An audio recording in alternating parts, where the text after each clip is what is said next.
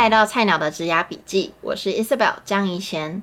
有听过前面几集的听众，应该可以感觉到在美国求职有多难。那很多留学生呢，在美国为了想要多工作几年，会需要公司帮忙搞定工作签证的部分，俗称 H1B。那因为我这边也不是律师的频道，所以就请大家去 Google 一下 H1B 到底是什么。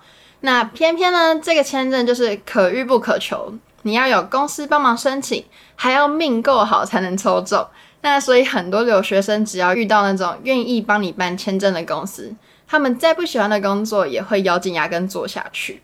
那我旁边这位女性，她就是非常勇猛，在抽 H1B 之前还准备想要换工作。那就在 deadline 倒数三天的时候，她拿到新的工作了。然后当天立刻申请 H1B，隔一周她抽中了！天哪，这真的是啊、我现在都鸡皮疙瘩，真的是皇天不负苦心人的一个故事。那我们先邀请他自我介绍一下吧。嗨，大家好，我是阿妮达。那我跟 Isabel 是在呃纽约学联的一起做 volunteer 的时候认识的。那我在来美国之前，我其实在台湾是媒体代理商，做媒体企划跟采购的部分。那嗯。我大概在台湾有呃，total 加起来大概十年的工作经验，那后来就决定来美国念书，然后就找工作留下来这样子。那感觉你阅历蛮 丰富的，怎么会想要来美国工作啊？嗯，其实出国念书其实一直都是在人生的规划当中。那当初其实是因为在代理商工作，其实有点算工作疲乏吧，对，然后想要换个新环境，但是。嗯，在台湾的出路感觉那时候好像没有没有太多的选择，所以就想说那呃休息一下，然后把想要出国念书的这件事情完成，对，然后就来了美国。了解，其实我们之前做 volunteer 的时候一起办过很多的职涯讲座啊。嗯、那你觉得在美国求职有符合你的想象吗？其实没，就是我那时候一直觉得留下来很简单。嗯，你怎么会这样想？不是。大家都说要投几千封还是什么几百封履历？对啊，可是还是就觉得，因为投就是投履历，但是、嗯、呃，可能是那时候我们在做指甲讲座的时候，我们访问的对象都是已经留下来的，我们、嗯、我们没有负面的案例可以去、哦、去参考，所以再加上因为之前在呃台湾做到外商经理的职位，所以其实在跟很多前辈在呃台美国工作的前辈在沟通。呃，一些职涯的规划的时候，其实他们可以听得出来我是有工作经验的。然后他们就说：“哦，妮塔稳啦稳啦，你以前做 supervisor 怎么可能没、就是、没有找到工作？”对，然后就觉得啊，应该还好吧，就、嗯、是没有那么难。那业界在做什么，其实我大概也都知道。因为说呃说实在话，因为之前工作就是在美国也有很多 office 嘛，对，然后我就觉得应该不会很难，而且我的。那个公司的名称拿出去，大家就是觉得哦很厉害，对，就觉得哇你在这间公司工作，那 OK 啦，没有问题，你找工作没有问题。我觉得大家真的不要这样害死人，因为我那时候 做就是也是在什么电通电通集团的广告公司做过实习生，他们就说哇你实习就找到这样，你之后 full time 一定稳，结果 full time 就会遇到 pandemic，哇对惨。其实我们今年真的是因为疫情啦，就是很严峻的一个找工作环境，因为连美国人都很难找。嗯，对，就是很多人都失业了，呃，七八个月，嗯，所以对于留学生来说，或是外国人来说，其实会更难，对啊。嗯，那其实你刚刚这样讲下来说，你一开始觉得找工作没有很难，嗯，不管是看到很多成功人士啊，或者是别人灌输你那种错误的观念等等的，那你那时候是？就是怎么去转换你的心境，发现说其实没这么容易，不是说我以前在外商台湾外商公司当 supervisor，然后我来这里至少可以做个 manager 吧。就是你怎么转变你的心态？因为当然还是念书的这两年间，然后在呃学联，然后会遇到很多不一样的人，然后自己也会慢慢慢慢开始去 reach out 去一些不同的呃台湾人啊，或是美国人，他们在。业界工作，然后去询问一下工作内容之后，或者是你在面试的时候，你就会发现 HR 的反应，你就可以知道说，虽然说我的履历上面的职位是已经到 supervisor，嗯，到有点 team head 的角色了，嗯，可是对他们来说，我其实没有美国的工作经验。嗯，那如果你要是可以 lead 一个 team 的话，在美国没有工作经验，尤其是在 marketing 这样子的产业来说的话。其实是会很辛苦的，因为你会不知道客户在说什么。对对，那呃，尤其是媒体代理商或者广告代理商这样子的工作的内容，其实我们我在台湾的时候也是从小朋友做起，就是做很多的竞品，就是 competitor 这样子的内容。对，所以那个时候在投履历的时候，其实有点海投，就是。可能礼拜一我丢的是 supervisor，就是比较偏主管阶级的，然后礼拜二我就叠丢丢中间的 level，然后礼拜三我就是丢呃 entry level 这样子，然后其实三个嗯、呃、不同的职位其实都一直都有面试的邀请，那在跟 HR 在聊，聊之后，或者是 hiring hiring manager 在聊的时候，你就会知道他们的反应，嗯，就是那个时候非常挫折，其实是。HR 其实就会把 supervisor 这个 level 挡下来，所以在 supervisor 就是比较偏管理阶层这个 level 的时候，我其实很少，几乎只有一两个是跟 hiring manager 聊到天。嗯嗯、但是在 entry level 的时候，其实 HR 会很为难，他就会直接告诉你说，其实你真的是做的，你在台湾经验真的很丰富，你确定你要这么做这么 entry 吗？嗯，然后也会怕你低就吧，他就他直接跟你讲你低就。可是你那时候就是要刚刚讲，因为你就是很明白了解说你没有美国的经验，嗯、那就算是之前我在呃 Mount Sinai 的医院做 digital marketing 的实习，然后后来也是呃对做实习，或是甚至是我后来在 OPT 就是呃毕业之后找到这份工作，都是 entry level。嗯，对，他其实看的就是你没有当地的经验，你没有当地的人脉。嗯，对。对，其实我觉得应该是说，我们两个都是在 marketing 产业，就像刚刚 Anita 说的，很吃当地的经验。可是如果你今天是读什么 computer science，是读什么就是好数学系好，就是是讲究 technical 的东西，那其实就还好，因为你那些东西是可以搬运过来的。一加一等于二，在台湾是这样，在这边也是这样。对，好啦，可能我可能简化了，但是大概是面试还是会是一个关卡，因为当然当然，因为。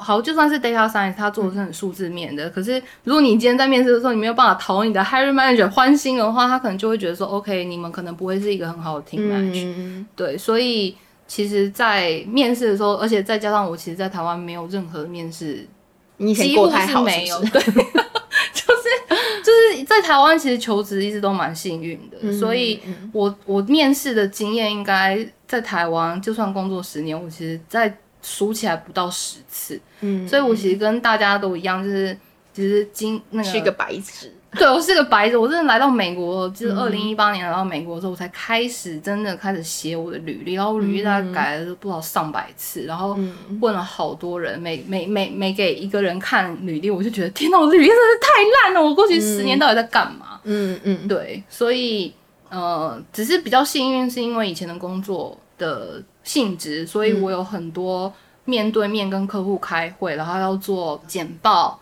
然后做报告，然后上台的经验。嗯、所以在台风啊，或是在跟呃 HR 在面试的时候，我有比较可能相对上来说，我有比较多的实战经验可以分享、呃、分享。嗯，对，那就可能一般可能比如说应届毕业生、大学生，可能就是学校的 project 这样子。对，我觉得你转实力的部分非常强，因为就像你说的，你很多 client facing 啊，或是那种应对进退的部分。谢谢过去客户客户大大的那个刁难，就是让我有非常多的历练。嗯嗯，对啊，对。其实我很敬佩 Anita 一点，就是她愿意放下身段，然后从不管是归零开始，或是从基层做起，就是她很愿意去知道说，哦，我可能。我来到这边是 brand new 的一个人，那我就要从零开始去做，不管他以前风光我爷是怎样。对对，其实我觉得要谢谢我很多朋友，因为我来美国，因为我来美国，其实后来大部分的朋友都是跟我差不多年纪的人，嗯，那他们其实已经在美国已经待了呃七八年，那他们可能不是像我一样，可能过三十岁之后才来美国。那也有一些是，的确是真的过三十岁来美国，是我听过，其实蛮多都是，嗯，就回去了，因为他们会觉得说，他们不想要再重新开始。对。可是我觉得对我来说，我觉得怎么讲呢？不同的起，这这是一个不同的起点。嗯。对，所以呃，重新开始，也就是在另外一个十年嘛，感觉我有点心酸。不是，这其实这真的很不容易吧？应该是说，有些人就会觉得说，我都三十岁的人，我当然要做到一个 manager，我至少对，就是好。我以前我随便乱讲，我我在台湾 Google 工作过，嗯，我来到这里至少也要进个 Amazon 吧，或者就是可能会有那些迷失，或者说自己。不管是别人对你的期待，或是你自己对自己的期待，嗯、会觉得我就是要从那个点开始，我不能再下去了。呃，当开刚开始一定是会这样子，嗯、就会觉得说，哦，我好歹也要做到一个，也不是 entry level 吧，我总不可能再从竞品开始做起吧。可是你真的再去面试，或者是再去做，呃，跟 networking 做一些职涯的规划跟 consulting 的时候，询问的时候，你就会你就会知道，还有加上我自己过去的工作经验，就是。你根本连市场都不理解，你根本都不知道客户在说什么，你要怎么去呃建议客户说他的 marketing 该做什么？嗯，对，所以我觉得呃很多时候你当然要认清自己的立足点在哪里，就是你今天在美国，你就不是在这边长大的。那如果你念书的时候又只是跟国际学生一起 hang out 的话，嗯，那你更没有办法去认识美国这个文化。对啊，尤其是美国，不管是今天在美国也好，或者在欧洲也好，嗯，美国是一个非常容易，就是你来这边十年还是不会讲英文的地方。对。那如果你没有你你没有去想办法去融入这个社会的话，其实很难很难去做一个你所谓的 local 的工作。嗯嗯，对啊，了解。好，那我们再回到刚刚一开始，就是有说到很多留学生都为了签证，什么再苦的工作也愿意咬紧牙根盯住。那我还蛮好奇，那时候怎么会有勇气在抽 H1B 的前戏换工作呢？因为那个时候其实上一份工作其实待遇真的没有很好，然后工作环境就是其实蛮危险的，因为去年做业务对，就是每天每天都在外面跑嘛，然后都是在餐厅啊，然后就要跟很多人接触，然后再加上因为工作的。公司其实福利也没有很好，所以我那时候其实是没有 health care 的哦，所以其实算是，是说在 COVID nineteen 对。最严重的时候，然后你要出去跟人互动，还没有保险，没有保险，好夸张哦，就是对啊，很夸张啊。那那等一下中了怎么办？大家一起回来一起就是染疫是不是，就是耶，我有抗体了这样。对，那个时候其实是这样子，所以这样听起来就是因为其实上一份工作真的不好嘛，所以你想换工作，我可以理解想换工作。可是那时候真的是 H1B 前戏了哎。其实我那时候我为什么会坚持到那个时候？因为很多人就是你，你应该那去年也经历过很大的那个亲情压力嘛，嗯，就在台湾又没有疫情，然后就爽爽过，回台湾就是。我自己也在台湾有工作可以等，对啊，等着我回去。那你怎么不回去？我其实就是觉得今年很 H1B 会非常的好抽，因为我真的好多 朋友当初要说要留下一起打拼的都回家了。我觉得、啊、哇，今年的那个抽签竞争者变少的几率已经大增，所以我想我也这样想，结果我还是没中，对，好惨，对，就殊不知让我哭一下，这个又是另外一个 story，但就对。所以那个时候就觉得说，呃，既然都已经决定要留下来，那我一定就是要撑到最后一刻啊，就是撑，就是也要撑到就是 H1B deadline，然后那天我可能就大哭，然后找朋友买醉，然后撑过最后一天，然后开始打包准备回台湾这样。可是我那时候看到你抽中，我真的真的，我脑袋直接浮浮现一句“皇天不负苦心人”，因为连我都。就觉得这真的太曲折了，怎么会有人？我还记得日期，你知道吗？你的人生我帮你记住。没有，我是记得说你那时候，我记得 deadline 是三月三十一嘛？不是，好二六礼拜四二二十六。好，对，那我记错日期。但是反正我记得你三月二十三还是什么二十四的时候，你找到工作，对，那你申请，然后呢？我就记得不是就是礼拜四就要 deadline，然后你记得什么礼拜一找到工作，然后结果下礼拜真的不夸张，四月不知道几号你就说你抽中，应该是一号吧，愚人节。然后我就觉得太夸张了，我就会觉得很夸张，因为那时候呃开始在公布说谁中签的时候，我其实没有预料到这么快。嗯，然后我有朋友已经在那个私讯跟我讲说啊，他没有中。然后我就说，我那时候还在就是放松，想说他可能两个礼拜后才会公布吧。嗯，然后我就心一惊，我想说，今天现在就公布了吗？那怎么办？那我怎么还没我怎么还没被律师通知到？可是因为那天礼拜天，所以我就那一整天晚上就做一整天的噩梦。然后可是后来第二天早上到公司之后，就工作了大概一两个小时，然后就看到律师的信，就说：“哦，恭喜你抽中了。”哇！然后当下脑泡脑袋就一片空白。对，然后就是、哦、就是很幸运。你有哭吗？我没有哭。你应该哭。没有，因为我那时候真的觉得说这是 easy peasy 啊，就是全部人都抽。对，我等到礼拜三，我的我的律师说，我再帮你 check 看看。No，没有任何消息。真的。好啊，可是我觉得每个人的路不一样啦。嗯，对啊，对啊，我当然每个人都有每个人难啦。就是我说实在，我自己身边有很多朋友，他们啊、呃，公司就是到最后一刻说不帮他们办身份。小注意哦，就是如果你找到工作，然后公司说帮你办，不一定哦，千万不要放松。因为我那个时候其实也是，嗯，上一份工作也是公司就说 OK 可以评估。嗯，通常听到这个或者是说看表现，你千万不要放松，履历还是要随时随随时随地准备好，真的还是要继续的面试，因为。呃，留学生最大的一个重点就是你要维持住你的签证身份嘛，所以你的工作不能停。嗯、对。但是你要在当下可能不是很确定的状况下，要继续的找工作，嗯、你要有很大的 意志力。我会觉得在美国要 push 一个公司帮你做什么事情，你需要你一定要跟他讲清楚，然后或者是你你要说的非常清楚。如果你不帮我办签证，我就要去找别的公司了。对，就是你要有。当然，你在讲这句话之前，你一定要非常确定，说我少不了你。就是公司要，对，当然当然。对，那我那个时候状况事情是，呃，前面三个月我是八月 on board 嘛，然后一直到呃十二月的时候，公司就评估之后，他就跟我们讲说，呃，我们那一区可能业绩没有那么的好，所以他们就决定不办签证这样子，然后就开始，嗯、其实他这个是比较委婉的说法，当下之前找了很多很奇怪的理由，然后。也不直接的跟我讲，嗯，然后如果人家今天不给你一个很直接的答案的话，那你就不要把这个答案当做是理所当然，或者你想象中的，对对对对。所以我那个时候其实，在十二月初的时候，我就开始电脑打开，然后就开始改我的履历。那那一份工作，因为其实呃有一个好处，就是因为你已经有了一些些美国当地的经验，所以嗯、呃、你在面试的时候，你就有更多的事情可以讲。所以我那时候其实是从十二月开始。就又开始慢慢的回到 job market，然后，其实呃，去年就是是一个非常困难找工作。伊莎贝很幸运，他六月就开始工作，还在浮沉当中。然后呃，但是一直到今年的年初，就是二零二一年年初，就会感受得到，就是工作的呃市场开始回温。所以我那时候其实工作呃面试的。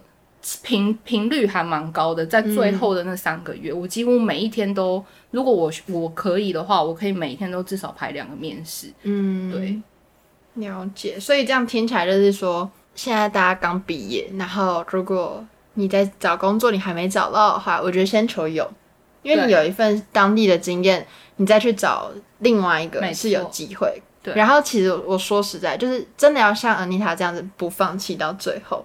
真的、啊、都还是有奇迹会发生。你知道我那时候看到你真的什么二三月还在找工作的时候，我就去跟我那些还在找工作或者是公司说我不帮你办签证，嗯，然后他们就是一副就是好啊，不然我就打包收拾回家去这样。啊、对。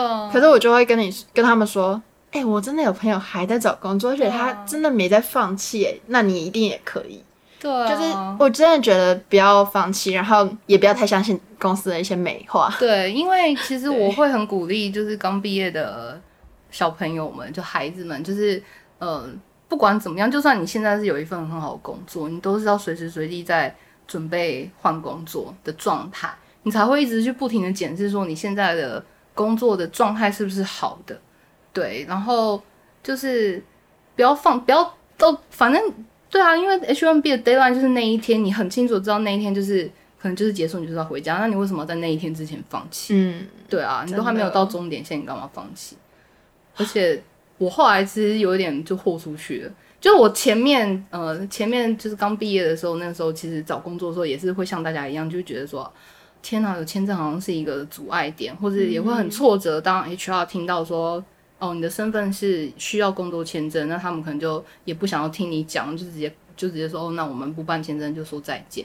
可是其实到最后的三个月，我那时候豁出去，我就是只要他讲他他问你工作身份，我就是很理直气壮告诉他说，我需要工作签证，你要帮我办，而且我今年就要抽，嗯，就是我没有办法等到明年，嗯，对，然后当然接下来他就会会还是会问你说，那为什么你觉得我需要帮你办签证？那你就是要告诉他说为什么，嗯，对，使劲吃奶的力气，然后告诉他你的优势在哪里，你可以带带给公司什么样的价值？真的，因为美国为什么要设计这个工作签证的？就是因为有很多很优秀的人才会为了这个签证想要留在美国啊，那你就要让这个公司知道说你为什么会比美国人更好，嗯，因为你想要留在这边，这是一个动力而不是阻碍。嗯，就是你还记不记得那时候直来的时候，我就会一直跟你讲说，不要把签证当做是一个阻碍，不要一直觉得说，好啊，我还要人家帮我申请签证，好像我就是要真的求公司干嘛什么的，可是这个才是你的动力之一。对对啊。我觉得就是因为都已经知道签我们有签证这件事情，所以就要比别人更努力。对对，可能美国人投一百封，我们就是再投更多嘛，啊、再更努力。哎、欸，我听过三千封的，真假的？真的啊！去年就是三千封，然后他找到工作，呃，投了三千封，然后呃做了一年之后，他又再继续换工作，他也换到新的工作。现在，哇哦，对啊，所以其实不是没有可能。嗯嗯。嗯了解，所以你那时候完全没有想过要放弃回台湾给爸妈养，对吧？回台湾不能给爸，回台湾我要养爸妈。对啊，没有，你都没有想过要放弃这一切，然后回台湾嘛？因为毕竟你以前真的你也做到就是 manager level 或什么的，啊，还是会有啊。因为就是有时候你在在面试完，然后或者是说工那个时候工作很辛苦的时候，常常要忍受很多冷嘲热讽的时候，你就会觉得说。天哪！我为什么在这里？我为什么不回台湾什么的？嗯、可是其实老实说，你就是一个人生的经验。因为、嗯、呃，像我刚刚讲，我在台湾工呃面试其实不超过十次。那你想想，我觉得应该也很少在台湾找工作有丢到上千封的。呃，不可能吧？再怎么样，这都是一个。你知道以后可以跟你小孩子吹嘘说哦，你妈就是 以前履历丢过一千封，你呢还在那边给我才三十封就在叫。对啊，所以就是不管怎么样，你有做到一件事情，坚持到底都是一件很值得去讲的一个人生的经验。对啊，对啊，没错。嗯，其实我那时候，因为我就是因为我们班级来讲，然后听过很多 speaker 说哦，他们投了几百封什么的。我那时候其实啊、呃，我来读书这两年一直以来都是很。我自己觉得我自己蛮拼的，然后就是觉得我一定要留下来工作，然后拼啊，对，我觉得他超拼的，对对对。然后其实那时候我我也是因为别人会灌输我说啊，你这件实习找的这么好啊，你一定没问题。可是因为遇到疫情，然后真的没什么工作可以，没有什么工作机会的时候，我当时我是真的也有绝望到觉得。那我这两年是不是就白费了？就是会有一点这样想，对，会觉得我干嘛这么拼？我干嘛不去 party？我干嘛不怎样怎样怎样？那我拼死拼活就为了要留下来，然后结果就这样。可是我那时候就会觉得，那个谁谁谁他也投了五百封，我其实现在才投一百封，我还有四百封的机会。对啊，我就会告诉自己，我还有时间，我还有机会，又还没有到 H1 H1B 的 deadline 等等的。三月二十六号没有到，你干嘛放弃？对啊，对啊。对啊所以真的，我是真的觉得像 Anita 这样的故事，可以告诉我们说，坚持到最后，然后皇天不负苦心人，真的，这真的是这一集的 slogan，要讲一百次，有保佑。对对对对对。哎如果是信上帝的，就祷告这样子。对 对对对，那我们前几集呢，都是给菜鸟的建议。那如果听众他们是跟你一样，就是在台湾有丰富的经验，然后想要来美国，就是重新开始，或者说来打拼，你会给他们什么样的建议？嗯、呃，其实我就像我刚刚讲，我其实不是一个对人生，就是我我做我对我自己的人生规划，其实有点像且战且走。嗯、但是我后来来美国之后，其实我那时候。辞职，然后来美国，我其实都是呈现一个啊，就先去再说。但后来我来到这边之后，我才发现，其实我的呃以前的工作，其实让我有更多签证的选择，就是我不是可以呃只用 H1B，其实我那时候是可以选择用呃想办法用 L 签证，就是 L 签证。好，大家再去 Google 一下 L 是什么。对，就是跨国的企呃的人外派嘛，就是从台湾外派过来。对，有点类似，但是因为那时候人已经来了，然后去问了前公司，他们就说，哎，可以帮我转介，可是转介又很难，因为台湾其实毕竟还是一个比较 local 的市场，比较当地的市场，所以在做 marketing，其实会有 local、regional 一个区域性跟嗯 global 的呃 level。那其实，在台湾比较做到是 regional 的 level。那 global 像纽约这种大的 market 做 strategy 的，其实那时候在 global market 做的呃没有那么多的时候，其实你很难把你的履历去丢到呃 global 的 HR 去做。你知道曝光，对对，所以其实如果真的工作几年想要来，我觉得当然念书还是一个很好的途径。但是我觉得你要先去看看，说你身边你现在的工作的人脉是不是有呃可以让你简单一点点的方式去找工作。因为其实我有听过，就是我一个好朋友，他的朋友，他那时候留下来是因为呃好像是在台积电工作，所以他来到美国的时候，其实是他找工作的方式，他就是去找。所有台积电的 supplier 跟客户，嗯，然后就是在美国的哦，然后在美国海投这一类，对，嗯，然后然后他那时候刚他刚开始第一份找到工作也不是那么的好，而且是在一个非常非常好像在 North Carolina 的一个很小的乡村，嗯，然后五人公司什么的，嗯，对，然后后来他现在也跳到 Amazon 做 supply chain 的主管。哦，对，所以。其实每一个留下来的人都背后都有一个故事。那你听的时候，我当然觉得啊、哦，对啊，好简单，就像我那时候 当初想的。还没有，你听完你觉得很简单，我自己是觉得很蛮困难。真的，我那时候听完我是觉得哦，对啊，就是好了，五百封履历随便丢丢也有。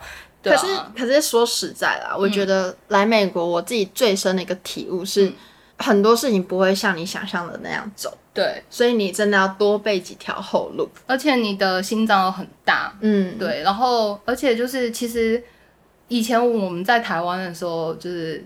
我那个年，我那个年代，就是呃，家人对于你，比如说大学毕业要开始找工作的时候，他们其实对你的期许就是稳定就好，嗯，你就找到一份好工作，然后就待着几年，然后就开始规划是结婚啊、生小孩什么的。嗯，但是其实，在美国很不一样，美国的。呃，求职，他其实，在高中的时候，高中的教育，或者是大学教育，或者是研究所教育，他就是一直不停的告诉他，不是告诉你说你只要做一个好学生，或是念好书、考好分数就这样。他其实告诉你说，你要做一个对社会有用的人。对，所以其实美国人他们求职的那个 mindset 跟我们，我觉得跟亚洲人以前的教育是很不一样的。嗯，对啊，我后来来到美国，我真的是比较也不算后悔，就是如果你叫我再。重新回去再做一次选择的话，我其实，在以前的工作的话，我会把我自己的职涯的规划上面会更多元一点，而不是只有待在媒体代理商。嗯、对、嗯，我会做更多跟行销不一样的工作。嗯嗯嗯，对，因为我真的好多朋友，我认识在美国认识的蛮多朋友，都是他有，甚至有人告诉我，他每天都在面试，甚 即便是他现在有一份很好的工作。他每天他面试不是说跟 hiring manager 都准备要换，而是他去在测试说他现在呃市场到底现在他需要什么样的人才？那我自己现在的对，然后我自己现在的 skill set 是不是能够符合那个业界的潮流？嗯、其实就有点像那时候我在面试的时候，嗯，一刚开始的时候，我发现我自己的 background 其实不太能够申请到签证，因为我的 background 比较偏企划嘛，嗯，那企划其实你就你也知道，现在大家都是。需要那个 data scientist，可是完全没有那个那样的 background，嗯，所以那你就知道你在面试的时候，你就会知道你没有他这样子的技能的话，那你是不是应该要调整你，嗯，比如说念书的方向啊，或是履历的方向，嗯，或是你求职的方向？对。对，我觉得像找实习也可以多找不同的，像我自己，我之前做过 analyst，然后做过 strategist，然后也因为做过 email marketing，对，就是。我本来没有要找 email marketing，可是那时候疫情期间 email marketing 真的太火红了，然后我觉得刚好因为有类似经验，所以才进得了这个领域。嗯，所以我真的觉得大家要把路走广，然后对就是不断的去了解市场到底要什么样的人才。像我就把那个时间拿来录 podcast，我就有点担心 我会不会被市场淘汰都不知道。不会，好可怕。好，对啊，而且还有一个就是如果。比如说像你这种做了一两年的新鲜人啊，嗯，我其实还是会很建议大家，建议大家就是，或是鼓励大家，就是，呃，可以在你最对这个工作最得心应手的时候换工作，因为那个时候是你对你自己就最自我良好的时候，那时候就有一种半退休的感觉。对啊，就觉得说啊，这份工作我真的是太棒了，我 feel so good about myself。然后我觉得那个时候才是你应该要去看看外面的世界在干嘛的时候，因为当人觉得自己很棒、很厉害的时候，就是很容易懈怠，很容易被人家赶上。所以就是对啊，这是我给大家的建议。我觉得像第十二集。又又讲到第十二集，因为那个学姐 Maggie 学姐，她就讲到说，在媒体代理商或者说在行销界，好了，大家都是透过不断的换工作，然后去谈到更好的薪资或是 position。对，所以其实有时候应该说，在美国这边的市场，他们是觉得透过换职，然后你可以提升自己的能力，提升自己的价值跟定位。这样，我觉得还有第另外一个是灵活度。嗯，因为你如果让你自己可以能够在不熟悉的环境更快的去 fit in 的话，其实你会你的价值就会高。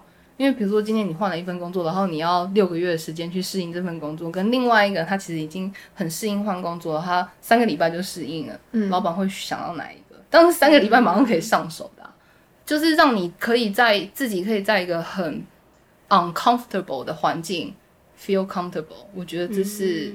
呃，一个很重要的技能，对啊，了解，谢谢 Anita 的分享。那希望大家就是今天很有收获，跟我一样。那打开自己的履历，赶快修改一下，去测试一下自己在这市场的反应度是怎么样。错。那如果有任何问题的话，可以在下方资讯栏找到一个匿名的表单，在那边发问，或是私讯我的 IG Marketer 底线 Isabel。那欢迎大家订阅、追踪、分享。那我们就下次见啦，拜拜。拜拜。